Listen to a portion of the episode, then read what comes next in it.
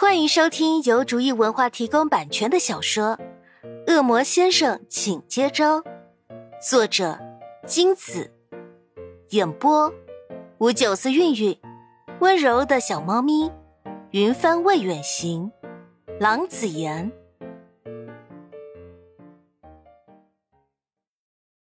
第八十六章，明握拳，俯下身去。父亲，对不起。说完，站起身，见魔父俊俏的脸上眉头紧皱，身形一顿，最终还是转身离开。魔父看着明离去的背影，一言不发，直至明的身影消失许久，魔父仍沉默的站着。门外的传令恶魔推开门，却没有进来，与魔父一起站着，神色复杂。明是魔父最喜欢的孩子之一呢。突然，魔父叹息一声：“唉，始终留不住啊。”门外的传令恶魔一愣，直到魔父又想起了他以前失去的那几个优秀的孩子。他们都是以与民同样的方式离开的。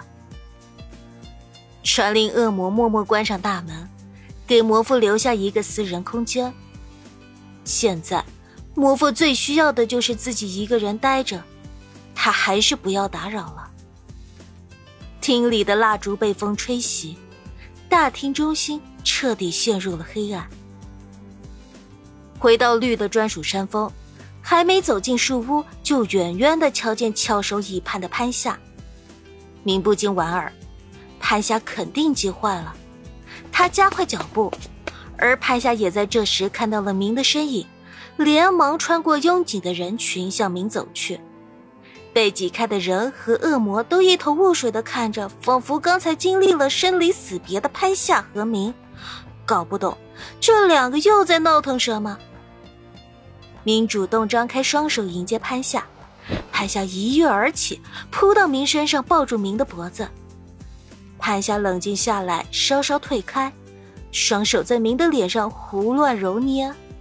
明，你没事吧？你你有没有被怎么样？明好半天才把潘夏在他脸上蹂躏的手抓下来，牵住他的手，拦腰抱住，才气定神闲地说：“什么事都没有。”父亲只是让我三天后去找他。潘夏闻言松了一口气，看来魔父还不准备收拾他们两个。凯跟黎平可没潘夏这么乐观，忧心忡忡的望向明。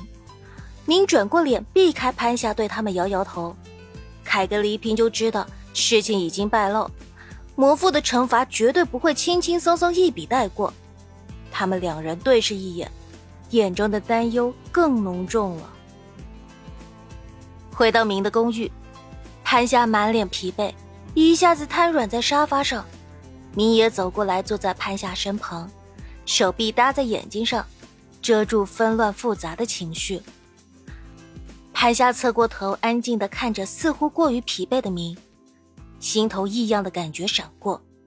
许久，潘夏在一世静谧中开口：“明，你是不是有事瞒着我？”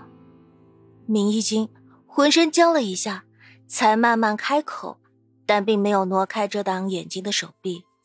为什么这么晚？潘夏也没上前强行拉开明的手，只是轻轻刻上去。明的身体一下子绷紧，随后又慢慢放松开来。两人久久没有说话，半晌，明把手放下来，改环住潘夏的肩膀。明没有直视前方，潘夏也没抬头，静静的等着明开口。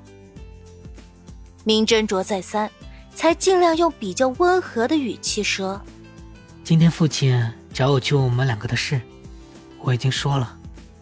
父亲震怒，后来看我坚持，就让我考虑三天。三天后回去魔界给他答复，或者接受惩罚。”随着名画中信息的增多，潘夏的脸色也越来越凝重。照明的说法，当时的场面一定很紧张。再想到明说的魔父让他回去接受惩罚，潘夏的脸上血色顿时消退大半。魔界的处罚有多严重，恶魔们的脸色足以证明。潘夏无法想象，当处罚落到明身上的时候会是怎样的情景。光想象就让他冷汗直流，浑身打冷战了。感到潘夏的惊慌不安，宁不禁懊恼自己说的过于直白，他应该再委婉一点的。他把潘夏整个人提到自己腿上，把潘夏整个抱住，低头蹭蹭潘夏的头顶，沉声说：“不用担心，父亲很喜欢我，对我的惩罚也不会太严厉的。”明没有说的是，魔父是很喜欢他，没错，但还没有喜欢到违背魔神意志的地步。而且，恶魔放弃恶魔身份，判处魔界的处罚，历来只有一种。更糟糕的是，距离上一次有恶魔判处魔界，已经是九百年前的事。这么久以来，风平浪静的魔界，除了他这么一个要判出魔界的恶魔，魔夫肯定会重重处罚，以儆效尤。可是，这里面的危险，他知道就行，潘夏不需要知道的这么详细，不然潘夏肯定不愿意他这么做。